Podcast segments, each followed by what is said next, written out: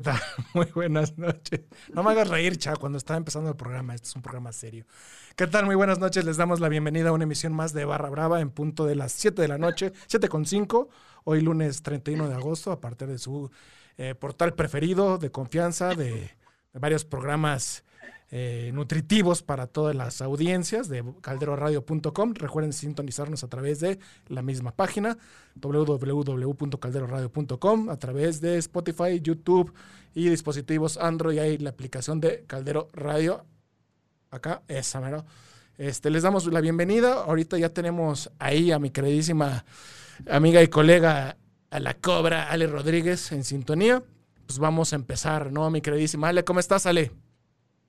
Así es, Pablito, muy bien. ¿De qué tanto te ríes y no cuenten el chiste, por lo menos? ¿Todo bien allá? Pues mira, yo te saludo desde mi casa, como siempre, así que pues, nos espera un gran programa. Eh, lo bueno de estar haciendo home office es que podemos ver más fútbol femenil y ahorita me estaba aventando el partido de, de Cruz Azul y Pachuca femenil, más o menos estaba, pero bueno, ya platicaremos un poquito más mientras le doy la bienvenida a Manu, que ya está aquí con nosotros. ¿Cómo estás, Manu? Muy buenas tardes, damas y caballeros. Nuevamente. Hasta tu izquierda. Ahí voy. Eso. Allá vamos, allá vamos, muchas Eso te pasa por llegar tarde, el regaño. Sí, la verdad es que ahora sí me tocó, me tocó una disculpa a todo nuestro auditorio. Y bueno, pues por supuesto, muy buenas tardes para, para todas las personas que nos hacen favor de sintonizarnos. En esta ocasión me toca estar eh, en vivo desde León, Guanajuato, ya que, pues bueno, como lo habíamos hablado la semana pasada, teníamos algunas dificultades con, con Carmen Muñoz, a quien nuevamente le dedicaré esta intervención. Así que, pues bueno, muchas gracias. Buenas tardes, Ale. Buenas tardes, Pablito. Muy bien. Me preguntaba esta Ale que por qué me reía antes cuando estaba comenzando, porque aquí el, mi queridísimo productor está burlando de mí porque dice que estaba tomando una selfie y la verdad es que no. Supone que debo estar en un seminario, entonces está conectada la pantalla del seminario y estoy en vivo. Entonces la tecnología me da versatilidad. Pero pues vamos a empezar con todo este programa. Ale, pues así efectivamente lo que comentaste, mucho tiempo y también que hayan terminado otras ligas nos da pie a que podamos ver un poco de fútbol femenil y, y, sin duda el tema de la semana pasada, desde lunes y martes, que fueron las semifinales de la Champions League femenil, el primer partido que fue el, el Wolfsburgo, muy interesante contra el Barcelona y al día siguiente el, el Olympique de Lyon, perdón, sí, el Olympique de Lyon contra el PSG y de ahí tuvimos la final que fue el día de ayer entre el Wolfsburgo y el Olympique de Lyon. ¿Cómo viste a las, este, eh, como que ya llevan siete campeonatos, ¿no? Cinco seguidos del equipo francés. Sí, no, la verdad es que el equipo francés, mis respetos, toda una potencia, no solamente en Francia, sino todo en, en toda Europa. Y el partido, creo que, bueno, parecían ser las favoritas, pero pues como que por ahí se les empezó a complicar de repente el partido, pero creo que nunca, nunca se les complicó y, y, era una final esperada porque eh, no es la primera vez que los dos equipos se enfrentan en, en, finales, de hecho esta era ya, era, ya habían jugado tres finales y esta era su cuarta, si no más, sí, su cuarta, y una la había ganado el Wolfsburgo y dos la había ganado el Lyon, entonces aquí el Wolfsburgo tenía la oportunidad de empatar las finales ganadas, pero bueno, afortunadamente para la potencia actual el Lyon se lleva el campeonato y, y fue un muy buen partido, Pablito, creo que es un muy buen ejemplo de, del fútbol femenil que, que, muchos países, incluyendo México, debería seguir, porque la verdad es que la calidad que tienen las jugadoras se ve y, y es admirable, ¿no? ¿Ustedes vieron el partido? ¿Qué les pareció? Sí. Yo vi una. Vi, adelante, Pablo. No, adelante, adelante, veo. Bueno, vi, vi, un, vi una buena parte. La verdad es que un primer tiempo fantástico. Hay varias jugadoras que ojalá estuvieran en la Liga MX, en el torneo Guardianes. Francamente, es que ojalá, y nuevamente invito al señor Nahuel Guzmán y al equipo de Tigres a que vea cómo es el cariño y la lealtad por un deporte que les da todo. La verdad es que en esta ocasión me doy cuenta y con mucha tristeza que la parte varonil está faltándole al respeto de más a este deporte. Y las chavas nos están dando una lección de lealtad, de garra, de coraje. Y no solo eso, sino que ahora además de técnica, porque hay dos o tres que la verdad es que mucho, mucho mejor que varias supuestas estrellas, sobre todo en ligas como, como la de nuestro país. Eh, la verdad es que un León eh, muy sólido, con ese primer gol, la verdad es que había tenido dos o tres oportunidades muy importantes previas al gol, donde se estaban paredes, bueno, jugadas mucho más complejas de lo que habíamos visto en, partidos, sobre todo de, ligas femeniles como la nuestra, insisto. Y pues bueno, en esta ocasión creo que el Wolfsburg y, el Olympique de León dieron una gran, gran cátedra de, buen fútbol, garra, lealtad y sobre todo un amor evidente por este deporte.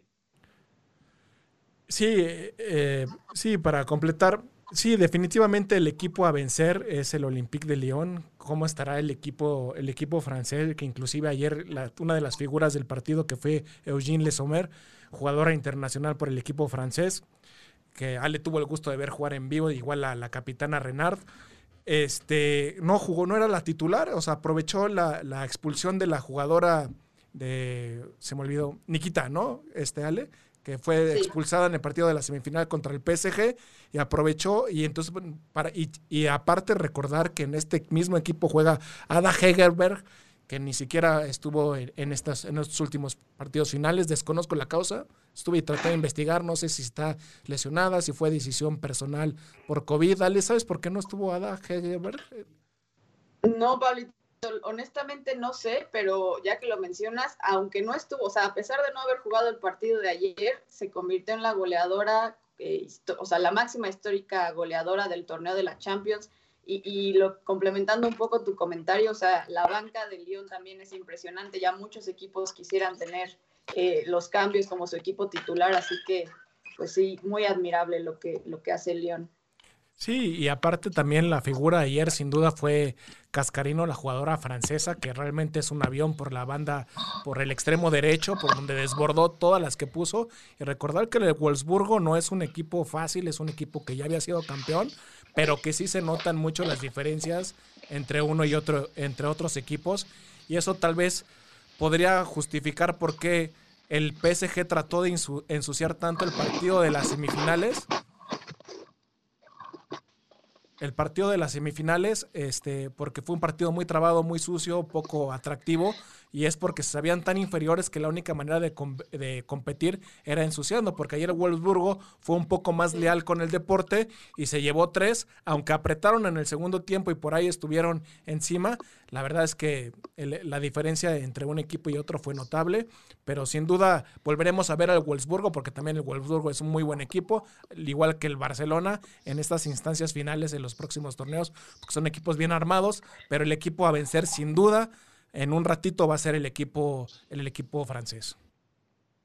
Sí, no, sin duda. Y la verdad es que el equipo francés es de los equipos que en Europa trabaja mucho más desde las categorías inferiores. Y bueno, pues se nota que cuando llegan a estas instancias tienen para dar y regalar. Tienen a Renard, que es la mejor central actual de todo el mundo. Tienen a la portera. Eh, se fue Ale.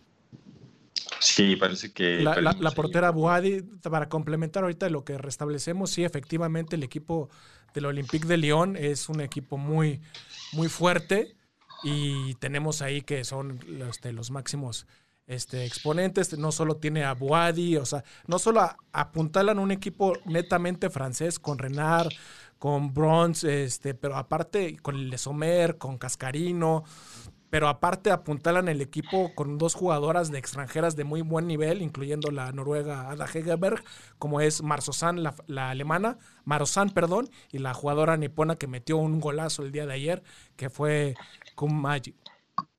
Ya, Ale, ya te tenemos ahí. Perdón, te tuve que quitar la palabra porque quedaste como los encantados. Ustedes díganme si ya estoy de vuelta. Ya estás ahí de vuelta. Ya estás de vuelta. Justo, al inicio del programa, fuera del aire, me quejaba con Pablito de mi internet. Ya voy a pagar uno mejor, se los prometo. Ah, ya, ya nos dijeron por qué no jugaba Hegerberg. Está lesionada de ligamento cruzado anterior. Ah, Agradecemos a Crispín López que nos, que nos actualizó eso. Sí, muchísimas gracias. Y bueno, pues como, como parte del comentario que les iba a dar hace ratito, la verdad es que el Wolfsburgo tampoco era, era poco rival. O sea, en las últimas, bueno, decimos las últimas 11 finales, pero han sido las únicas 11 finales porque la Champions League femenina empezó en, en 2009 apenas. El Wolfsburgo ha, disputado, déjame te digo, una, dos, tres, cuatro finales. Entonces tampoco es, es poca cosa. O sea, realmente ha estado en, muchas de ellas. Y, por ejemplo, ante este partido, digo, todo el mundo decía que el Lyon iba a ganar, pero el Wolfsburgo llegó con 39 goles a favor y solamente uno en contra, entonces creo que tenía oportunidades, pero si vemos la misma estadística del otro lado, el Lyon no ha perdido un partido en más de dos años. O sea, creo que su última, último partido perdido fue en mayo de 2018 sumaron con todo y la final de ayer 69 partidos al, al, hilo sin perder. Entonces la verdad es que es una máquina del fútbol el Lyon y el Wolfsburgo también lo es, pero le falta todavía para estar en Lyon. Y creo que eh, aunque estamos alabando mucho a la parte europea, también se nota mucho la, la desigualdad porque eh, no es eh, tan común o tan normal que haya uno o dos equipos que siempre llegan a las finales, ¿no? Entonces hay tres, cuatro equipos a los que se les apuesta mucho, pero sigue habiendo muchas deficiencias en el resto de los equipos y esperemos que pronto haya más competencia para, para estos equipos que siempre están en los primeros lugares, porque también hace falta ya. Sí, hace, lo que justamente lo que hace falta es cambiarle. Yo, de hecho, ayer iba con eso, con el equipo alemán, para ver un campeón distinto, pero la, verdad es que se vio muy, muy difícil que el equipo alemán pudiera dar la sorpresa en el desarrollo del partido. Pero en fin, pues, no, una, no, felicitaciones al equipo, al equipo francés, una vez más campeón, se, eh, quinto torneo eh, consecutivo ganado, séptimo en total, y aparte creo que, y de esos años que no fueron consecutivos, fueron eh, finalistas, perdieron las finales, o sea, han estado en las últimas ocho o nueve finales estos, este equipo francés. Sí. Una potencia, una potencia este Olympique de Lyon. Sí, y también destacar que eh, las televisoras transmitieron los partidos, que eso es nuevo, entonces creo que les va a dar un buen impulso también para que se empiecen a, difundir un poco más este tipo de torneos femeninos. Sí, desde luego, siempre, siempre es muy, eh, es muy importante la difusión que se le dé y sobre todo porque, pues bueno, es la manera en la que se puede hacer como tal que ya sea más atractivo incluso para patrocinadores y hacer un negocio mucho más, vamos a decir, serio en el sentido de poder hacer esta difusión y pues bueno, eventualmente pues por ahí que eh, pues tengamos algunas jugadoras nacionales eh, pues que se vayan exportando. Ya tenemos por ahí el caso de Charlín Corral, eh, que tiene ya varios años en el Atlético de Madrid. Por ahí también tenemos a Kenty Robles, ¿sale? Sí, eh, en realidad Kenty Robles no es tanto una exportación. Eh, o alguno de mis papás, no recuerdo cuál, si soy honesta, si mamá o papá es mexicano, pero ella toda su vida jugó en España. Eh, pero tiene nacionalidad mexicana, juega con la selección mexicana, pero pues también está por allá. Tenemos también el caso de Ceci Santiago, que era la portera del América Femenil, y se fue hace poco al PSG, entre otras. Al PSV, sí, al Eindhoven.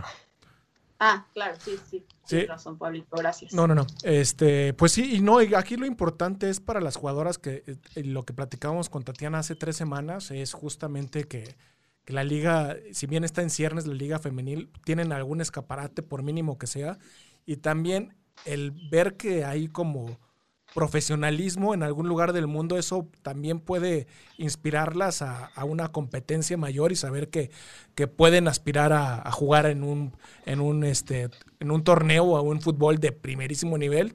Pero sí, aunque vemos que están muy, o sea, años luz al nivel, porque la verdad es que el ritmo, la fuerza, la técnica de las jugadoras europeas en estas instancias es muy notable, pues eso pues puede estimular o incitar a más niñas a jugarlo y a, ver que pueden vivir inclusive de esto, ¿no, Ale?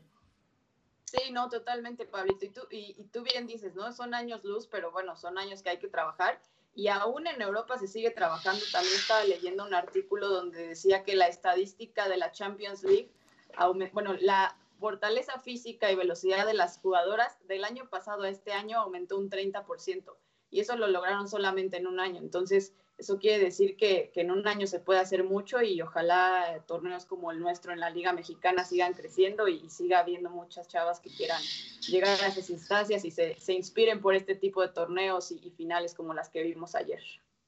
Muy bien.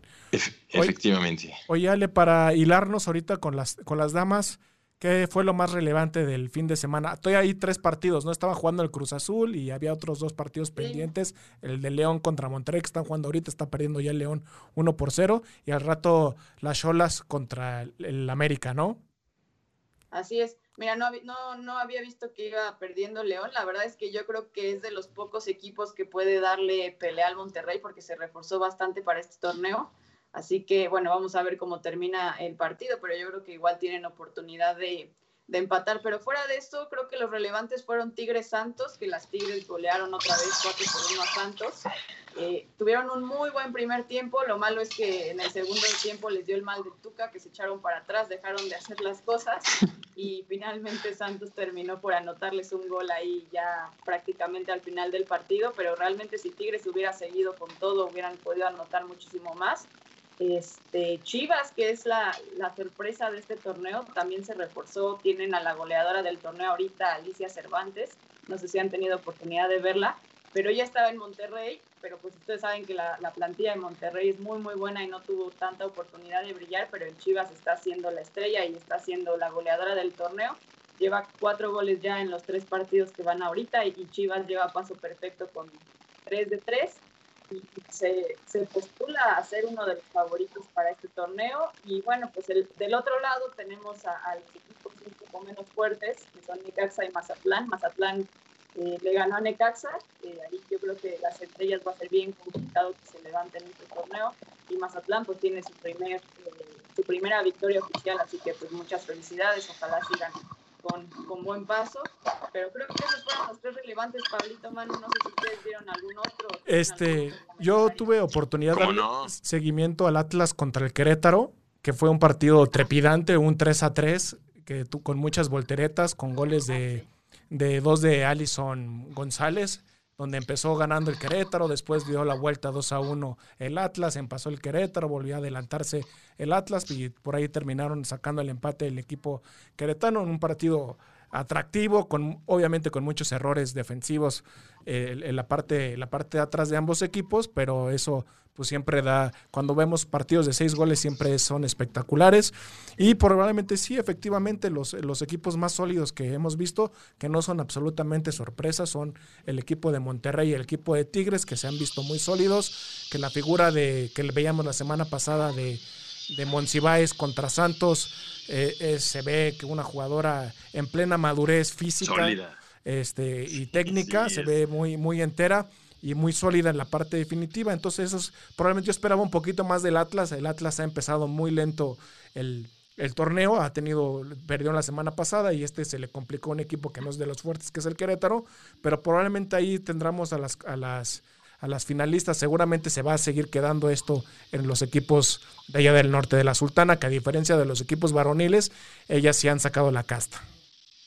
Así es, Pablito. Y, y la verdad espero que eh, dentro de poco los, el resto de los equipos femeniles empiecen a subir un poco el nivel, porque a mí me preocupa que Tigres y Monterrey empiecen a confiarse un poco y a bajar el nivel, ¿no? Y más que eh, seguir creciendo, se estanquen en, cierto o determinado nivel, porque realmente los demás equipos no les están exigiendo mucho más. Entonces, pues ojalá que, que, pronto haya algún otro equipo que, como Chivas, que está saliendo ahorita, que les empiece a exigir un poquito más. Y justo platicaba con una amiga el fin de semana que, que no sería mala idea tal vez organizar algún amistoso eh, con los equipos de Estados Unidos que realmente sabemos que dan pelea muchísimo más fuerte para realmente medir eh, a Tigres y a Monterrey con, con, equipos un poco más cercanos a su tamaño, ¿no? ¿Qué, qué opinan ustedes de eso? Pues sí, la verdad es que no los conozco porque... Sí, desde... desde... Ajá, adelante. Bueno, claro, claro, sí, eh, creo que ahí sí sería un buen golpe de realidad para, para, los equipos de la Sultana del Norte, que si bien se ven bastante superiores en cuanto al promedio de lo que sucede en nuestra liga femenil, creo que sería bueno si se dieran este tipo de, encuentros, puesto que Estados Unidos es la potencia a vencer en la rama femenil. Entonces, pues bueno, creo que en ese sentido sería bastante positivo para nuestra liga y seguramente de ahí podríamos tener incluso eh, este intercambio de jugadoras y pues no sé, por ahí tal vez alguna veterana que quiera venir a jugar a, a, terminar su carrera en México sería alguna, alguna posibilidad o incluso pues algunas nacionales que se encuentren de aquel lado y que en algún momento decidan regresar y puedan darle este, esta inyección de nivel a nuestro fútbol femenil, creo que podría ser bastante positivo. ¿Tú cómo ves, Pablito? Honestamente desconozco mucho la liga femenil porque a diferencia de nuestra liga que tienen como sus homólogos del equipo femenil, es decir, que tienen como su franquicia, la misma franquicia, la liga femenil es una liga completamente distinta a la varonil. O sea, son equipos que algunos pueden este, compartir sedes, pero las franquicias son completamente distintas y, la, infraestructura es distinta. Por eso ahí sí me agarra en curvale, porque la verdad es que no conozco muy bien a los equipos de la liga norteamericana. Pero, por ejemplo, a nivel universitario, de hecho, podrían competir con, las, con los equipos universitarios, porque eso es la liga como más fuerte de, del, del fútbol femenil, es la universitaria norteamericana, porque la verdad es que las jugadoras norteamericanas desde un nivel eh, de high school, de preparatoria y universitario es un nivel completamente distinto y superlativo. Entonces yo creo que ni siquiera tendrían que por qué hacer amistosos con las profesionales, porque con el puro este, fogueo con las universitarias es más que suficiente, pero, pero sí eh, suena, suena interesante que pudieran hacer una, una, pretemporada. Creo que sería muy beneficioso para los equipos femeniles que en el, en el off-season, como se le llama este, en, el anglicismo, pudieran irse a, obviamente cuando termine esto del COVID, que no sabemos cuándo va a pasar, pudieran hacer pretemporada con equipos universitarios y eso les daría muy buen fogueo para justamente saber en qué nivel están, en qué están pisando, ¿no, Ale? Exacto, sí, sí, sería interesante. y ahora que, Ahora que lo mencionas, Pablito, y, quisiera preguntarle, Ale, ¿cuál es más o menos el promedio de edad de, nuestra liga eh, femenil? Creo que van por ahí, ¿no? En, más o menos 23, 24 años, entonces no estaría nada mal justamente la propuesta de Pablito desde mi punto de vista. ¿Tú cómo ves, Ale? Sí, mira, la verdad el dato exacto no lo tengo, pero sí son jugadoras muy jóvenes. O sea, también hay jugadoras debutando. Justo hace rato que estaba viendo el Pachuca Cruz Azul, escuché que antes de que existiera la regla de de que tenían que debutar después de los 15 años, hubo debuts de niñas de 12 y 13 años en la, ya la primera división. Entonces son niñas muy, muy jóvenes que creo que podrían aprovechar eso para, para empezar a foguearse. También las jugadoras que suban un poco el promedio son jugadoras ya totalmente eh, fogueadas, que son el caso de Verónica eh, Pérez, Mónica Ocampo, que ellas ya jugaron mundiales y todo. También ellas suben el promedio porque tienen más de 30, pero pues yo creo que el promedio de estar por los 20 son, son muy jóvenes muchas de ellas. Claro. Pues sí. Y, probablemente la sorpresa que no hemos mencionado mucho ha sido el Guadalajara, ¿no? Ale, Ale, este, las Chivas han empezado muy bien el torneo y ah, Pablito, ¿me escuchas? Sí. Sí, te oigo. Me ¿Por qué me...? no sé qué está haciendo Lobo Bárcenas ahí. No sé qué, llevo ahí ah. jugueteando ahí con sus juguetes ahí todo el programa. Lobo, ya, sí te escucho, ¿eh? Bueno, vamos a seguir tú y yo, Ale, porque lo que... Así es, hablábamos de las chivas, Pablito. Sí, y que han sorprendido, ¿no, Ale? Ah, en este inicio de torneo, y aparte goleando y jugando bien, creo que si no por ahí me falla, deben ser como el equipo más goleador del, torneo. Sí, llevan 10 goles en tres partidos, han sorprendido, se reforzaron bien, te digo que eh, tienen a esta delantera Alicia Cervantes, que fue contratación de, de, bueno, que venía de Monterrey para, para Chivas este torneo, y sí van, llevan 3 de 3, pero también hay que, hay que ser cautelosos porque han jugado contra Juárez y contra Necaxa, que como bien sabes tampoco son los rivales más fuertes, pero bueno, eh, Chivas ha hecho lo suyo, vamos a esperar a ver cómo les va contra equipos un poco más complicados como son Tigres, Monterrey, América, este, pero yo creo que pueden dar la sorpresa y estar ahí en los primeros lugares al final. Sí, así es. Han sorprendido igual que la defensiva de Pumas que no ha aceptado gol en estos en este inicio de torneo. Y bueno, para dar pie a, otros temas, sale que la verdad es que la jornada, pues eh, hay, hay mucho chisme tras bambalinas. Tenemos obviamente lo que es el caso de Lionel Messi, que ya lo habíamos comentado, para que vean que siempre estamos al pie del cañón de la, de la información más, más reciente. Y ayer que, y la semana pasada que especulábamos de cuáles podían ser los posibles escenarios. El martes, con todo, empezaron las polémicas, el fax, este, la ruptura entre la dirección general con Bartomeu, que ya no quiere estar, que el papá está negociando ahí, que las relaciones no son muy buenas, que hay una discrepancia entre la, directiva, que la causa de recesión es excesiva, que no se presentó a las pruebas de inmunológicas este fin de semana. Entonces parece que hay algo que está muy claro y es que hay una ruptura completamente sensible entre la dirección del, equipo catalán y, el, y del astro argentino, Ale. Sí, no, es un, verdadero desastre. Eh, creo que Messi tiene o ya dejó su postura muy, muy clara. Este, y va a ser complicado que se quede, ¿no? Incluso ya yo si fuera, eh, bueno, de parte del Barcelona ya mantenerlo yo creo que sería un error, porque si lo dejan aquí ahorita por lo menos eh, el Barcelona recibiría algo de dinero a cambio, si se fueran a que se vaya hasta el año que entra eh, se iría completamente gratis y lo tendrías un año en el que ni va a jugar bien, ni va a estar motivado, ni va a dar todo de sí, porque él ya no quiere estar ahí. Entonces yo creo que el Barcelona se la está poniendo difícil, pero en algún momento va a tener que, ceder si quiere eh, sacar algo a cambio de, la salida del argentino. ¿Tú cómo ves, Manuel? Ale, Manuel, espérame. Eh. Manuel, tu micrófono está haciendo, algo está haciendo interferencia. Tenemos un zumbido constante. No sé si sea mejor quitarlo o, tengas uno de celular que creo que luego funcionan mejor. pero hay, hay, un zumbido que está ahí. Ahorita que, te desconectaste, te volviste a conectar, hay mucha reverberancia. De acuerdo. Me. Ok. Ahí está, ahí está mejor. Ahí ya mucho mejor. Creo que ah, había un plug ahí medio raro, no sé. Puede ser, puede ser, puede ser, está, porque tengo aquí doble micrófono, tal vez. Ok, sí, la verdad es que estoy de acuerdo con Ale, creo que el señor Leo Messi, pues ya definitivamente no quiere estar, y pues cuando, cuando alguien no quiere, pues ¿para qué?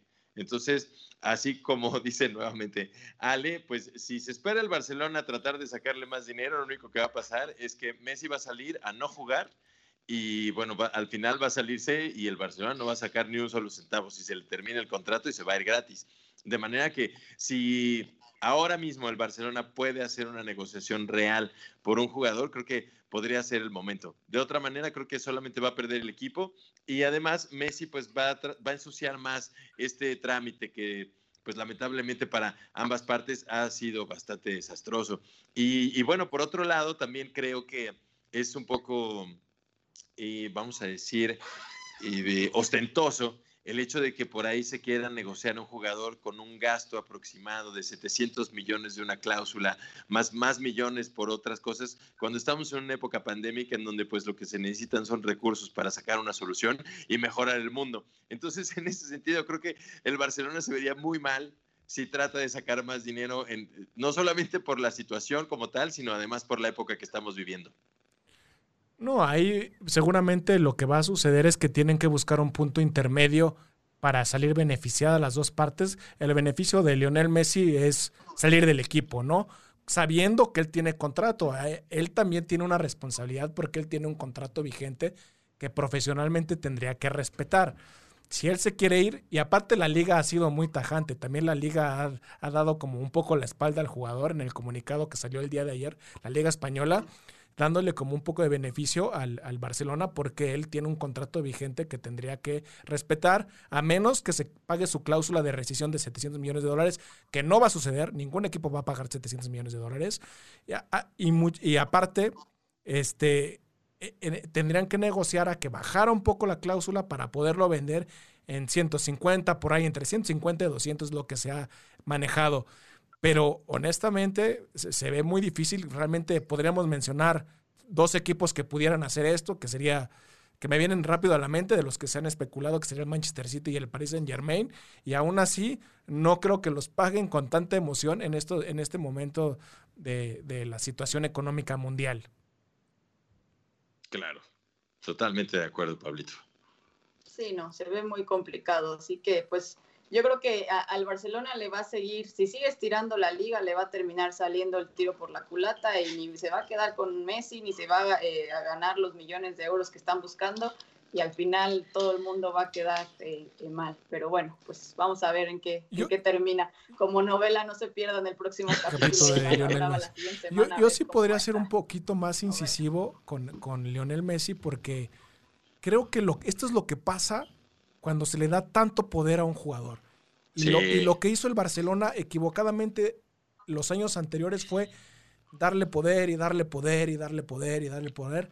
Y se le dio tanto poder que él ya no quiere estar ahí porque sabe que ya no va a ganar porque la escuadra ya no da para tener los logros que tuvieron en años anteriores. Entonces dice, ah, entonces ya me voy. Oye, te dimos todo, ya te quieres ir, paga tus 700, ¿no? Entonces, no, no quiero pagar mis 700 cambien. Claro, pero, eh, pero bueno, ahí no se presentó a las pruebas médicas y entonces eso ahora sí lo obliga a pagar. Sí, porque además está hoy, hoy, empezó el primer entrenamiento y no se presentó tampoco el señor. Entonces ahora ya, ya está en una situación que, que parece hasta eh, pues poco caballerosa, cuando en realidad este club pues le ha dado todo a este muchacho. Sí, o sea, las dos partes y seguramente la parte directiva también no son ningunos santos y también han explotado la imagen y la figura de Lionel Messi y obviamente es, pues, es perder la inyección económica que representa derechos de transmisión, playeras vendidas, inclusive el lleno normal que tenía cada fin de semana el No Camp, ¿no? O sea, si se van varios baluartes y se va uno, el mejor jugador del mundo, pues obviamente va a, impactar al, espectador en vivo, tanto al consumo por televisión como el consumo mercantil de, sus, de, su, de su mercancía, valga la redundancia del Barcelona. Entonces, sí, se hicieron, se hizo una bola de nieve y creo que, yo honestamente creo que las dos partes van a perder. Lionel Messi va a perder en la parte de su imagen porque sí se ve que él no quiere estar y, eso lo mancha, aunque probablemente es lo que menos le importe, porque de Lionel Messi se ha hablado mucho tiempo y el Barcelona va a perder la fuente económica más importante que representa tener a este jugador en su plantilla. Y no solo eso, sino que además lo tiene desde hace pues ya bastantes años, ¿no? Entonces, creo que ahí eh, el Manchester City es el que suena, y creo que Lionel Messi se sentiría cobijado nuevamente por Guardiola y estaríamos hablando de otro equipo que nuevamente estaría diseñado para que Leo Messi vuelva a brillar, siendo que además Ronald Koeman al parecer de alguna manera le prometió volver a hacer esta historia de está bien, quédate, pero te diseño el equipo como tú quieras y haces lo que tú quieras y pues ya Leo Messi está emberrinchado y pues al parecer, aunque le pongan todos los jugadores que él quiera, no se va a quedar en el Barcelona. Así es. Sí, y aprovechamos aquí, tenemos un comentario de Van Sáenz que dice que eh, Leo Messi es un gran jugador, pero ha demostrado en la selección y actualmente en el Barça síntomas de berrinche. Y pues sí, totalmente de acuerdo con, con Iván, porque pues eh, eh, creo que no lo, no lo está tomando con la madurez suficiente y justo ahorita, como decía Manu, no se presentó a las pruebas, tiene que pagar y, y es como, bueno, pues, ¿qué, ¿qué, me quita, no? O sea, te pago, pero no voy, ¿no? Por el berrinche.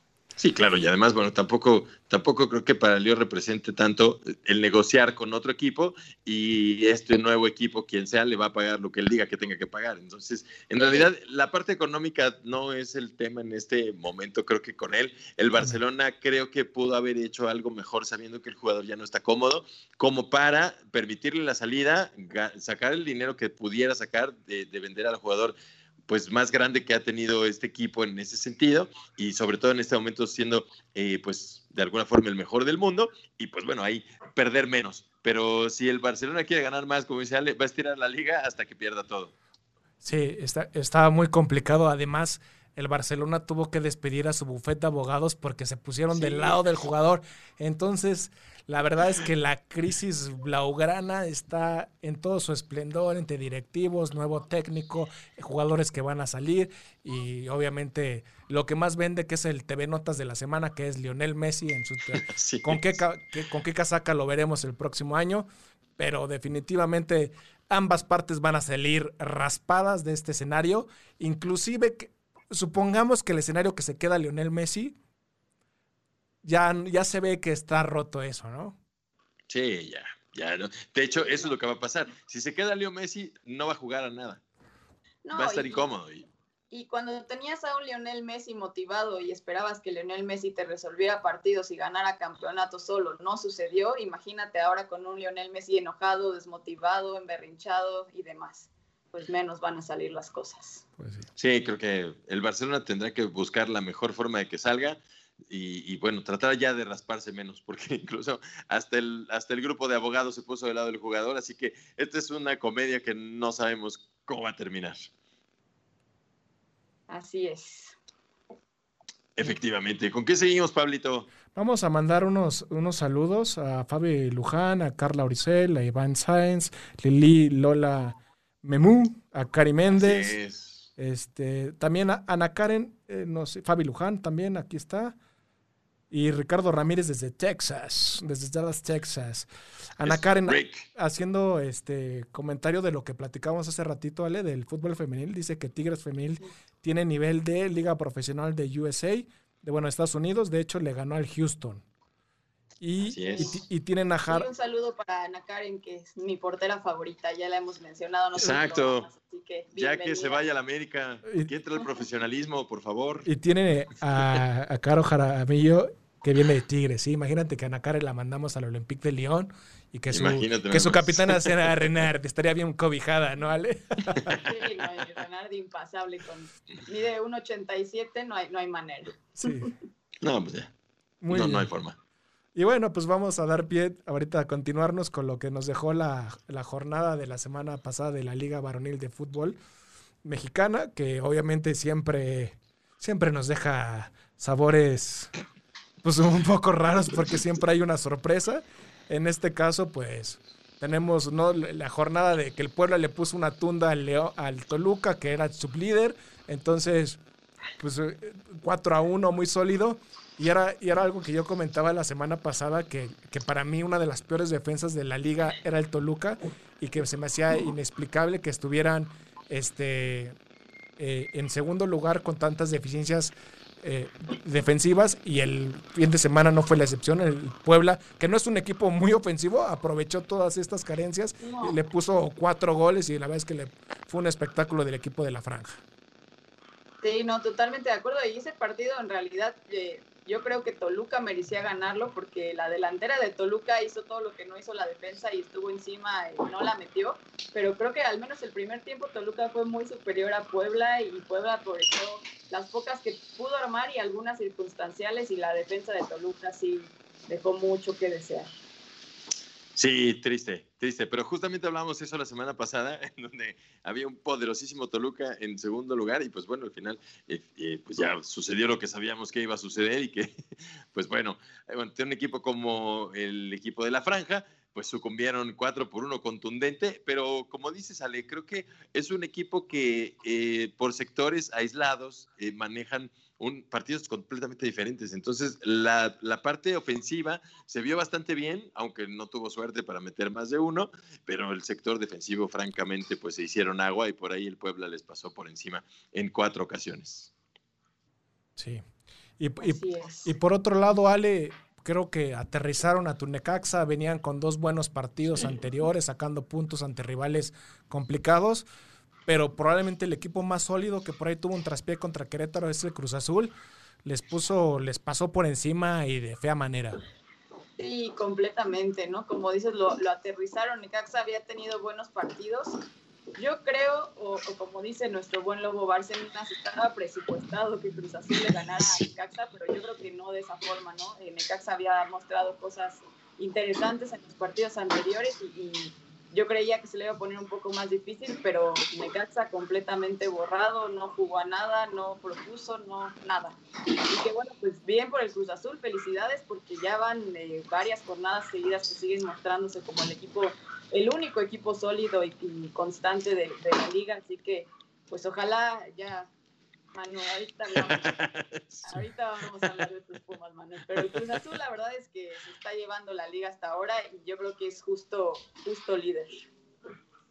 Sí, efectivamente. Y bueno, nada más para cerrar el tema del Toluca, Lore Moreno dice que precisamente desde que Pablo Silva salió del Toluca no ha habido una defensa sólida en el equipo Escarlata y pues sí, efectivamente. Oye, pero ya tiene varios años que se fue Pablo da Silva, o sea, imagínate pues, cuántos años llevan sin un buen defensa central.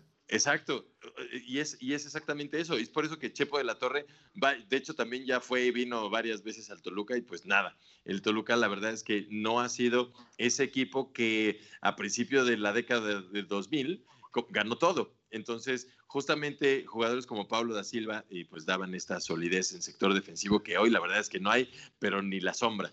Así que pues bueno, ojalá que el equipo del Toluca vaya avanzando. Y efectivamente coincide con Ale, el equipo más sólido y el equipo que se ve mucho mejor trabajado y el equipo que no importa cuántos cambios hagan, no importa qué es lo que suceda partido a partido. Cada jugador sabe exactamente qué es lo que tiene que hacer y funciona de la manera que tiene que funcionar para que incluso el cabecita Rodríguez pues siga, siga manifestándose en los marcadores de cada partido. Así es, Manu, y te interrumpo muy rápido nada más para mandarle saludos a Lore Moreno, que no es Wendy Renard, pero es la defensa central de Ana Karen, que también jugamos, jugábamos antes juntos los Un saludo a Lore. Y ahora sí, Manu, vamos a hablar de, tus Pumas. Sí, que se dé un agasajo, que se dé un agasajo. A ver, platícanos. Es claro que sí. Los, los minutos, la hora del Puma.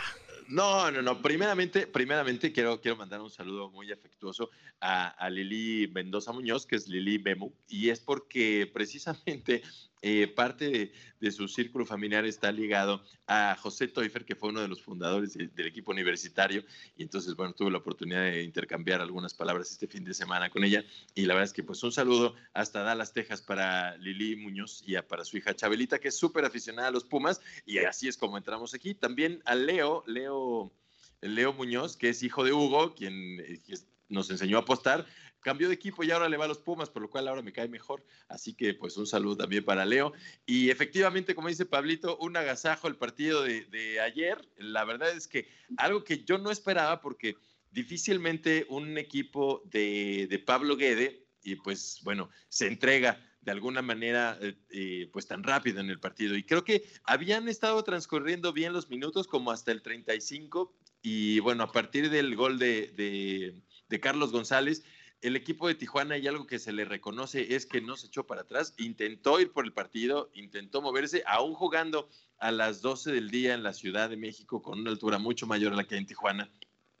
Y como dice, y recordé perfecto las palabras de Pablo. Todos los equipos del norte que vienen a la capital les cuesta mucho trabajo jugar y efectivamente creo que eso fue lo que sucedió. Porque si bien el equipo de Pumas, eh, pues al parecer ya empieza a saber a qué juega, es decir, ya finalmente dejaron de experimentar con esa línea de cinco inservible que, no, que la verdad es que no tiene ninguna operancia. Y, entonces el medio campo, al parecer Fabio Álvarez ya sabe qué es lo que tiene que hacer y, e incluso jugando sin Iniestra, que es quien venía jugando justo en este sector de recuperación de balones, lo hizo bastante bien. Charlie González regresa a la titularidad junto con Dineno y creo que estos dos cuando no preocupa a uno, preocupa a otro y entonces es lo que están haciendo. Creo que eh, más que generar jugadas de gol, ellos lo que hacen es jalar marca y de pronto por ahí se desmarcan y así es como cae el primer gol de, Carlos González, en donde un remate soberbio manda el balón hasta el fondo de las redes. Pero después vimos que, lo desviaron, ¿eh? fue un poquito más del defensa que del... Sí, que de Carlos González. Ahí lo, rescatable fue la jugada de pizarrón que diseñó Lilini. Eh, exacto. Eso. Exacto. Oye, Exactamente. y no te hagas, ¿eh? Está siendo muy noble con Alan Mozo. Alan Mozo no volvió a jugar por segunda semana consecutiva por andar de fiestecita. Sí, la verdad es que ahí se equivoca, se equivoca gravemente Alan Mozo. Creo que eh, incluso Lilini, me, gustó la declaración de Lilini. Eh, los muchachos son muchachos, son jóvenes, se equivocan y hasta ahí, punto. Ya no hay más, ya para qué le seguimos. Siendo que ahora la nota parece ser eh, quién se va de fiesta y quién no. Cuando todos sabemos que si eres futbolista, tienes 20, 23, 25 años y tienes los contratos millonarios que te dejan un jugoso cheque cada mes, evidentemente, ¿qué van a hacer con todo eso los muchachos? Obviamente van a tratar de, de escaparse, de salir, etcétera, y lo cual no los justifica, porque su profesión, este oficio que tienen, es lo suficientemente noble para darles, eh, para vivir durante mucho tiempo y en condiciones bastante favorables, por lo cual tendrían que verse mucho más disciplinados. Sin embargo, Alan Mozo se equivoca, se equivoca terriblemente y bueno, queda separado del equipo algún tiempo y además tiene una multa económica, pero el muchacho que lo suple lo hace bastante bien. Entonces, tristemente, lo que estoy viendo con Alan Mozo, que durante todo el año pasado fue uno de los jugadores que más me gustaba cómo funcionaba, sobre todo por la parte de, coraje y de defender los colores. En esta ocasión creo que se ha dado a la tarea de deteriorar su imagen, de ser inconsistente en su, en su desempeño y pues bueno, ahora está indisciplinado. Así que creo que los chavos en Pumas les están pisando fuerte a los supuestos consolidados y eso me da mucho gusto porque en realidad ahora vemos incluso un gol de medio campo de uno de estos muchachos que hace un año había metido su primer gol y pues bueno, ahora se vuelve a manifestar en el marcador y por ahí eh, este muchacho Lira lo está haciendo bastante bien y, pues bueno, también Facundo Veller, que es bastante joven, está haciendo un gran, gran papel en medio campo. Y pues bueno, finalmente parece que Lilini está encontrando la llave. Sí, aquí yo creo que lo que hay que rescatar de Lilini es justamente que como él te había trabajado con fuerzas básicas, conoce muy bien y no ha tenido miedo en probar con jugadores jóvenes mexicanos. Eso es lo, lo, que hay que reconocer de ese técnico. Y donde obviamente ha flaqueado ha sido justamente en el parado táctico del equipo, sobre todo las primeras jornadas.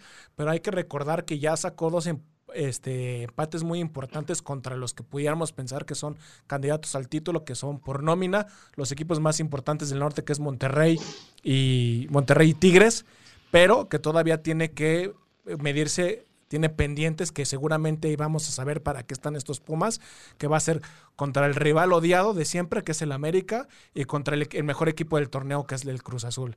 Yo creo que esos dos partidos que tienen pendientes vamos a saber para qué está la universidad, si realmente ha sido golpe de suerte, suerte de novato, de técnico novato, de jugadores novatos, o si realmente el equipo está para, para alguna aspiración un poco más seria. Yo sigo teniendo mis dudas, siento que el equipo ha tenido muchos altibajos, sobre todo en el, en el, en el armado del equipo, sobre todo en el, en el parado, mejor dicho, pero ha sabido mantenerse invicto y eso es muy rescatable para un técnico que, tuvo que tomar las riendas del equipo al cuarto para las dos y del que su currículum no, no sabíamos absolutamente nada. Entonces el no perder le da un margen muy importante para aspirar a, a meterse a liguilla desde temprano pero que todavía hay que tener los pies muy en el suelo. No ha tenido como que un rival que le exija mayor este, este, una exigencia mayor, por decirlo de alguna manera, porque el, Monterrey Pumas fue un partido muy entretenido, pero el Tigre sabemos que, bueno, los Tigres, perdón, sabemos que es un equipo que es muy especulativo en las primeras jornadas y que solo aprieta el, acelerador en las últimas jornadas. Sí, de hecho, Tigres, la Tigres le vuelven a sacar un empate eh, por ahí en, esta jornada y la verdad es que sigue, sigue sin funcionar como esperamos. Adelante, Ale. Sí, no, eh, nada más complementando un poco lo de Lilini, yo creo que el escenario eh, corrió un poco con suerte los primeros partidos y sumó muchos, muchos puntos que, no estaban contemplados y eso le da margen, como dice Pablito. Y también al ser un, entrenador que, que, viene de fuerzas básicas y que realmente no aspiraba a estar ahí tan pronto, tampoco tiene mucho que perder. Entonces, al no tener tanto que perder, al tener un escenario donde ya sumó más de lo que esperaba, pues tiene ahí un espacio, un colchoncito como para poder apostarle a los jóvenes sin tanto miedo. Y, pues creo que eso le está funcionando y en una de esas se queda, se queda con Pumas, mano, ojalá le dé forma pronto. Y este, sí, algo, bueno salga de ahí. Seguramente se va a quedar y va a continuar el torneo. Ya, ya la verdad es que ya prácticamente estamos a la mitad y ha dado los resultados que esperábamos y justamente lo habíamos, lo habíamos previsto en algún programa anterior, en donde si se acaba el resultado con Monterrey, con Tigres y por ahí con Mazatlán, era difícil que lo movieran, porque en realidad conoce al equipo, conoce las fuerzas básicas y, pues bueno, prácticamente tiene un equipo de fuerzas básicas reforzado, nada más y nada menos que con Dineno, Talavera, Carlos González y Facundo Vélez. Entonces, hay con Freire por ahí también, que ya finalmente creo que dejó de, eh, pues ya solidificó ese azúcar que tenía que, el, muchacho porque se lesionaba eh, muy frecuentemente. Entonces, bueno, finalmente eh, Freire funciona bien y creo que una parte muy importante del equipo de Pumas actual es Talavera, porque Talavera en realidad, más allá de, dar seguridad en la portería, creo que ese factor de liderazgo que tiene con los muchachos es muy importante y entonces en la cancha no ves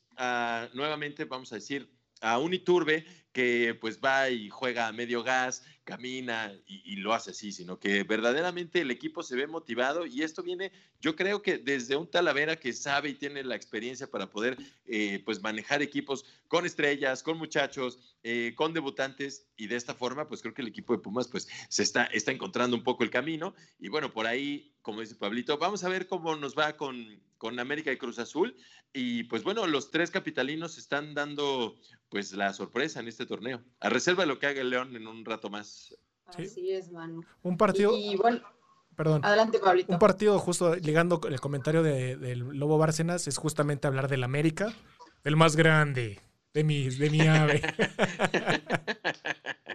que, que probablemente el partido más entretenido del fin de semana fue justamente el partido del América contra San Luis.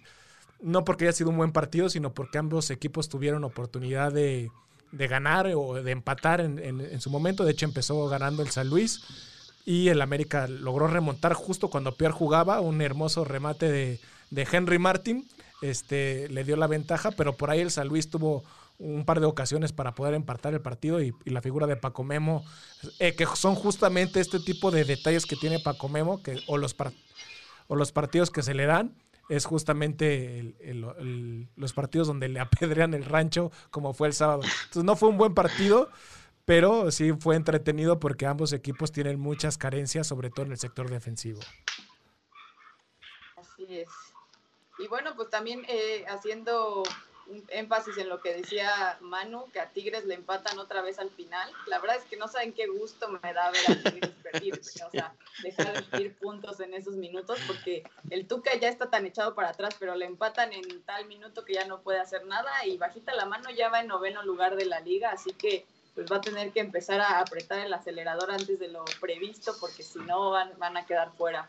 Y no sé qué otro partido interesante hubo, la verdad es que no, no fue una jornada muy, muy llamativa, creo que no hubo ningún otro partido Nada muy más bueno y recordar que León juega al ratito a las 9 y, y, es de los equipos que puede aspirar a treparse a los puestos de arriba. ¿Les parece si va, damos rápido? Ya estamos llegando al final de Barra Brava. Vamos a dar los partidos de la próxima semana, se los leo rápido. Tenemos a América contra Mazatlán, parece una victoria presupuestada para el América. Querétaro Toluca, Pachuca contra San Luis, Necaxa contra León, Tijuana contra Monterrey, Juárez este, re, recibe a, a Santos, Pumas contra Puebla, que puede ser un partido interesante porque los dos equipos vienen más o menos bien, sobre todo el Puebla remontando con la victoria de la semana pasada. Atlas Cruz Azul, que obviamente pues, si el equipo que hay que a seguir es la máquina, sería interesante verlo contra el colero de la, de la liga para ver si uh -huh. realmente estos partidos que son como los trap games, los partidos trampa, que parece que son muy fáciles, son los que se le pueden complicar al equipo de la máquina. Y probablemente el partido más interesante de la semana es el Tigres recibiendo a Chivas.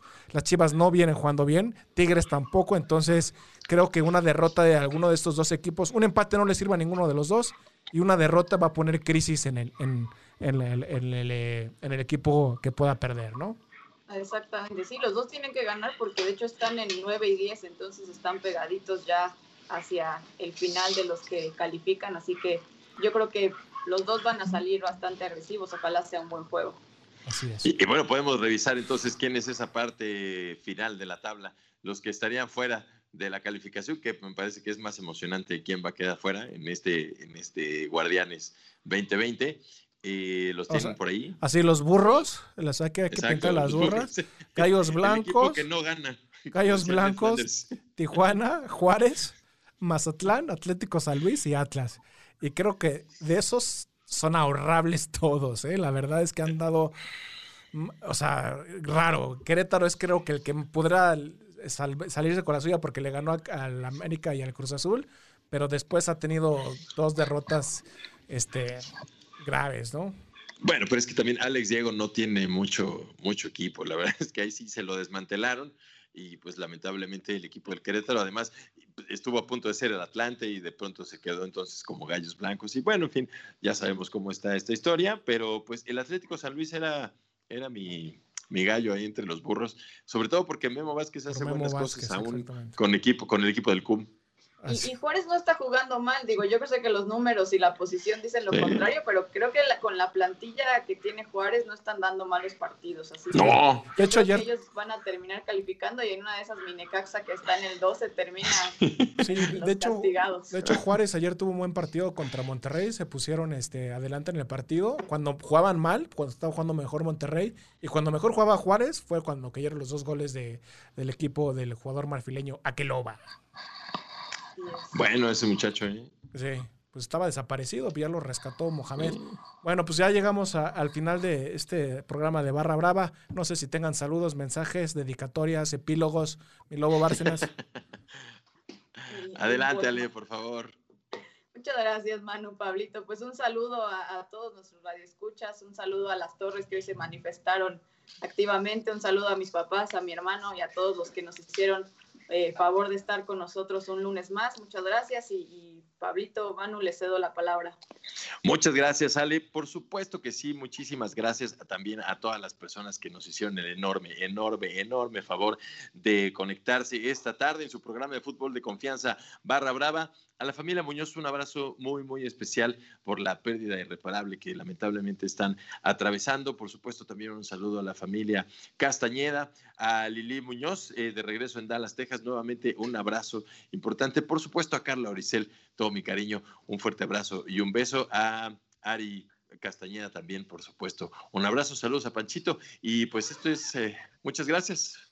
Adelante, Pablito. No, pues nada más recordarles que pueden seguirnos a través de nuestras redes sociales, la página de aficionados de Barra Brava Radio, la pueden sintonizar y también en nuestras cuentas de Twitter, arroba Manu 8, 8 no, Manu Bar 8A y arroba Pablo Cafay. Este, recuerden, y si no nos pudieron ver en vivo, recuerden que nos pueden sintonizar en YouTube o en Spotify. Ahí están los podcasts y a través de la aplicación también. Y nada más para finalizar, quiero mandar un saludo muy especial a la, a la familia Muñoz y mandarle un fuerte abrazo hasta el cielo a Carmen Muñoz por esta pérdida irreparable. Le dedicamos este programa y seguramente muchos programas más venidos porque era una bravo seguidora este frecuente entonces pues sí lamentablemente pues no hay palabras que puedan suplir este dolor nada más pues sabemos que de la parte de la familia de Barra Brava nos unimos solidariamente con su pérdida sale y este saludos por este a a Crispín López en papá les mando un caluroso saludo y a Cari Méndez. Esto fue Barra Brava. Recuerden sintonizarnos la próxima semana en punto de las 7 de la noche, lunes 7 de la noche.